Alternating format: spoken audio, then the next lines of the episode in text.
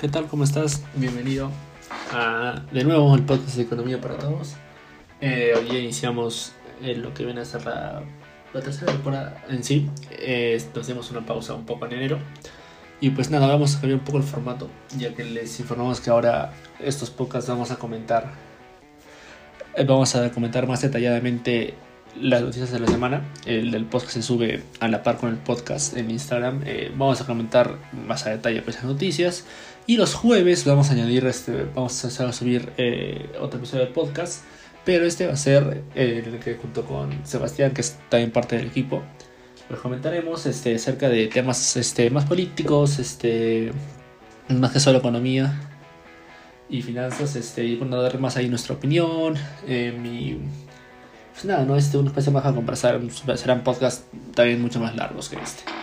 Y pues bueno, entonces este, comenzamos con las noticias. Este, como ya se vieron en Instagram, y la primera es acerca de las vacunas. Y es que el, la premier del, del gobierno, Violeta Bermúdez, pues ya anunció, por fin tenemos fecha para la llegada de las vacunas, eh, en este caso las de Sinopharm, las, las chinas, que pues este la ponen de compra ya que como sabemos estas tienen un, este, una efectividad del 70%, ¿no? muy inferior a la de Pfizer, Moderna, que, te, que presentan efectividades más del 90%. Luego, ¿no? Esta primera parte, como sabemos, este, está para la fase 1 de vacunación, sobre todo que los médicos, personal de salud, que están en primera línea, ¿no? Enfrentando el COVID, eh, policías, médicos y también, eh, aunque eso aún no está del todo confirmado porque una, un vocero del gobierno dijo de que no es el tema de los miembros de mesa, pero en teoría sí están programados miembros de mesa para la fase 1 de la vacunación. Entonces, bueno, este el tema de las vacunas es muy importante ya que mientras más pronto se inicie la vacunación, más pronto se puede este, llegar al, eh, al 100 ¿no? de, la, de la productividad económica, de, la, de las actividades económicas, perdón, que están paralizadas o están a medias por culpa del, del virus. Eh, bueno, lo siguiente es, es lo que más vamos a demorar explicando, ya que es la polémica de, de, los fondos de cobertura de Wall Street, que fueron afectados por unos pequeños inversores individuales que se juntaron, se juntaron y, e hicieron que suban el precio de algunas acciones, haciendo perder millones de dólares, incluso miles de millones de dólares a fondos de Wall Street que habían apostado en corto. Bueno, vamos acá. Bueno, veremos, ok. Este, ¿qué es lo que ha pasado? Bueno, hay este. Un, este, un foro eh, que se deriva de, una, de un broker online que nos tomado como sabemos que los brokers son es, lo, es el intermediario que te permite a ti hacer operaciones en la bolsa. Sin un broker le regulado, o sea, que es un broker legal, pues no puedes comprar acciones, no tienes para hacer nada. Entonces, este, derivado de esto, se hizo un foro que ya con millones de personas, de pues este, pequeños este, inversores que pues comentan, ¿no? Este, y en uno de esos foros, pues coordinaron para invertir sus, este, capital, su capital en acciones como GameStop o BlackBerry o este Blockbuster. ¿Por qué? Y es que estas acciones están, pues, este, han estado muy deterioradas porque esos negocios, más conocen GameStop, que ha sido más conocido. GameStop es una tienda en la que venden este, juegos este, para plataformas como PlayStation o Xbox eh, físicas, ¿no? Entonces, ante el auge de, los juegos online, pues, básicamente los quitan de, la ecuación de por medio, uno ya no tiene que ir a, a una tienda de GameStop para comprar sus juegos físicos casi todos online en, muchos países. Entonces, esto hizo que el precio de esté muy bajo. Eh, estaba de poco menos de 20 dólares cuando iniciaron la acción. Y pues, este, muchos fondos de Wall Street, eh, más famoso fue el de Melvin Capital, tenían una posición en corto. Que esa posición en corto es cuando tú inviertes con el fin de beneficiarte si el precio de la acción baja. Esto lo explicamos antes en, en economía en un video, pero bueno, déjame explicar rápidamente. Pues, como sabemos en bolsa, lo mejor es comprar una acción para este, que el precio suba y así tú ganas dinero. Pero hay instrumentos financieros, en este caso las posiciones en corto, que te permiten invertir eh, contra la empresa. ¿Qué quiere decir? Lo que haces es explicado sencillamente, te tomas prestada una, una acción. Eh, sé que suena raro, pero bueno, fue tomas prestada. Eh, digamos por 6 meses. Tú digamos el número de la acción a 20 dólares. Tú, tú la, eh, apenas te la prestan, tú la vendes por 20 dólares. Por 20 dólares. Al cabo del tiempo de préstamo, digamos que fue por 6 meses, em, tú la recompras y a 8 dólares. Entonces, en efecto, bajó como tú pensaste. Entonces, este, tú la recompras y eh, la acción la devuelves porque es su obligación devolver esta acción prestada más un interés al que la prestó. Entonces tú has ganado 12 eh, dólares de lo que bajó de 20 a 8, restándole el interés que le pagas al, al que te prestó, pongamos de 10 dólares. Eso es lo que han hecho. Pero, ante el algo como os digo, esta comunidad es de billones de inversores, este, inversores en este foro de Estados Unidos, que todos se juntaron para todos invertir en Keystone. Y al final lo que mueve el precio de las acciones es la oferta y la demanda. Entonces, de golpe, en pocos días, eh, como miles de, inversores invirtieron miles de dólares, el se muy popular uno que salió en la portada del Wall Street Journal, eh, que invirtió 50 mil dólares y esos 50 mil dólares salieron en 5 millones. Entonces, sí, una realidad tremenda y es que esos 20 dólares se volvieron nada más y nada menos que en casi 400 dólares que va de la acción. Eh, muy evidentemente una rentabilidad pues tremenda, ¿no? Del, una rentabilidad tremenda que, hizo que los fondos de inversión perfecta plata. Y es que cuando inviertes en corto, lo máximo que tú puedes ganar es un por ciento de rentabilidad. Pero tus pérdidas pues pueden ser infinitas, ya que la acción puede subir hasta el infinito en teoría. Entonces, lo que ha pasado. Entonces, fíjense, las personas han invertido miles de millones de dólares. Y se armó un debate por esto. Y es que muchos este, gestores de Wall Street piden más regulación, ya que ellos toman la posición de que han atentado, o sea, con, han, este, han cometido un delito, no, sino, este, una falla, por así decirlo, de que han invertido con el fin de perjudicar y mover los mercados a su accionar. Lo cual pues es curioso porque, bueno, muchos fondos de Wall Street inversores famosos como Chile pues también hacen un poco lo mismo, ¿no? Pero bueno, el tema está en que se es un debate. Tú ves los comentarios de Facebook de, esas, de estas publicaciones y es este, pues gente ¿no? que dice eh, que se pelean por decir el pobre contra el rico. Lo cual también es un poco mal, te explico por qué.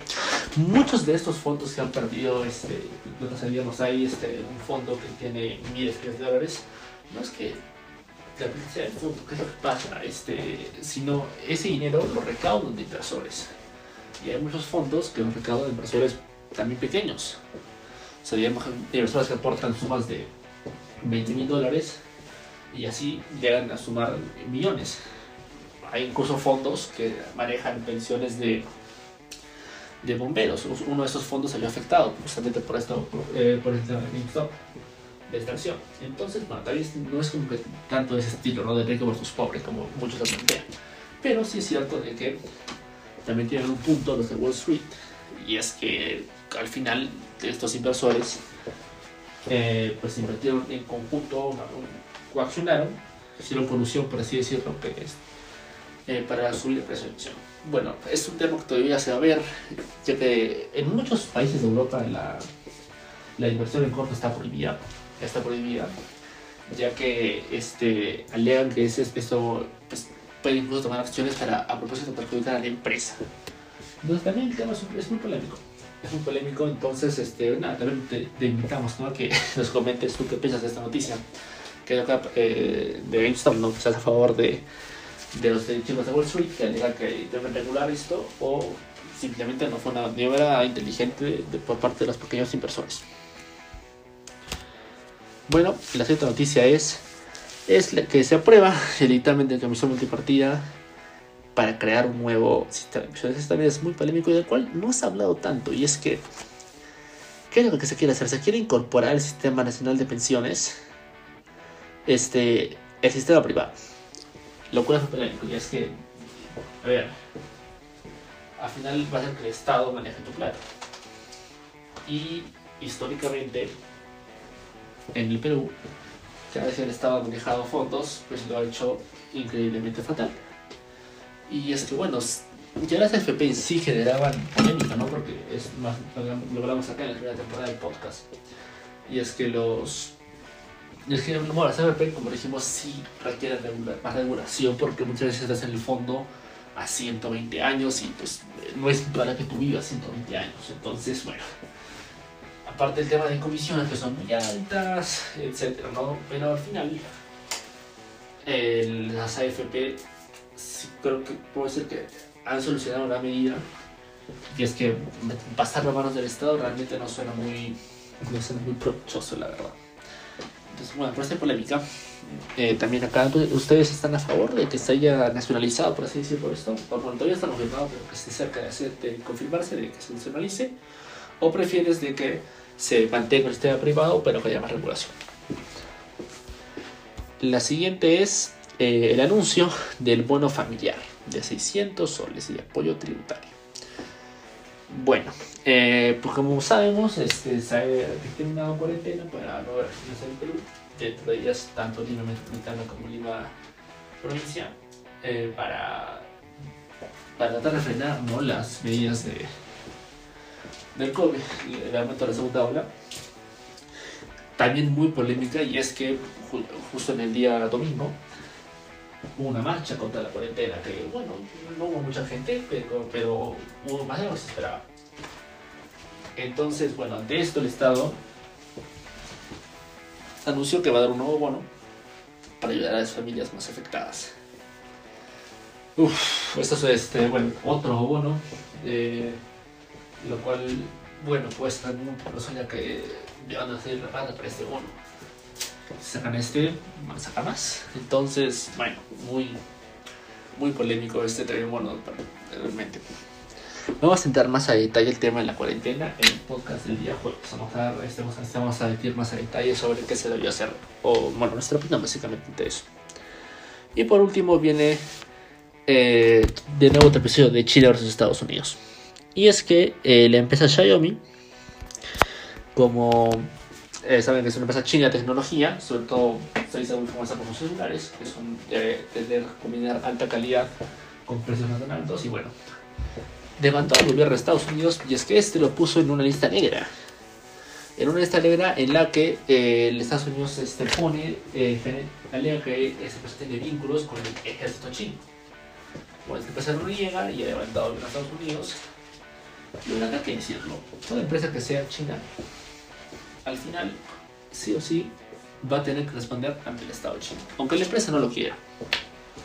Aunque la empresa no tenga las intenciones e incluso por el momento no tenga vínculos, hay que decirlo que los puede tener. ¿Y por qué? Desde en China, eh, como, acá repetimos múltiples veces, vive en una dictadura, con un gobierno completamente autoritario, total, sobre todo, sobre todo la economía y política de China, pues la constitución China se determina de que el gobierno en cualquier momento puede solicitar a cualquier empresa china, obligarla básicamente, esto no se puede negar, como si pasa en Estados Unidos, en Estados Unidos eh, instituciones este, chinas, perdón, este, gubernamentales pueden pedirle datos a empresas, pero no se pueden negar.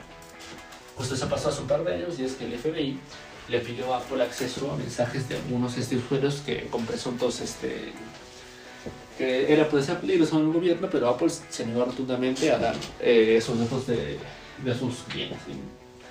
Y, así fue, Apple no lo dio. En China esto no puede pasar. Si mañana el gobierno chino le pide a Xiaomi que tenga datos sobre tales personas bajo motivo de seguridad nacional, Xiaomi simplemente no se puede negar. El gobierno chino está en la facultad, eh, con su ley, de obligar a hacerlo. Entonces, eh, no sabemos cómo va a ser demanda por las pruebas que hay, que no. Eh, pero lo que es un hecho es de que, como les digo, cualquier empresa china va a estar obligada a, va a estar obligada a compartir información con el gobierno chino. No pueden negarse simplemente. Y bueno, esas son las cinco noticias más importantes de la semana. Eh, les vamos acá tratando un poco más a fondo. Eh, bueno, sobre todo lo, que, lo más interesante, no creo que es sin duda el eh, Wall Street, que contra Game, eh, los pequeños por el caso GameStop.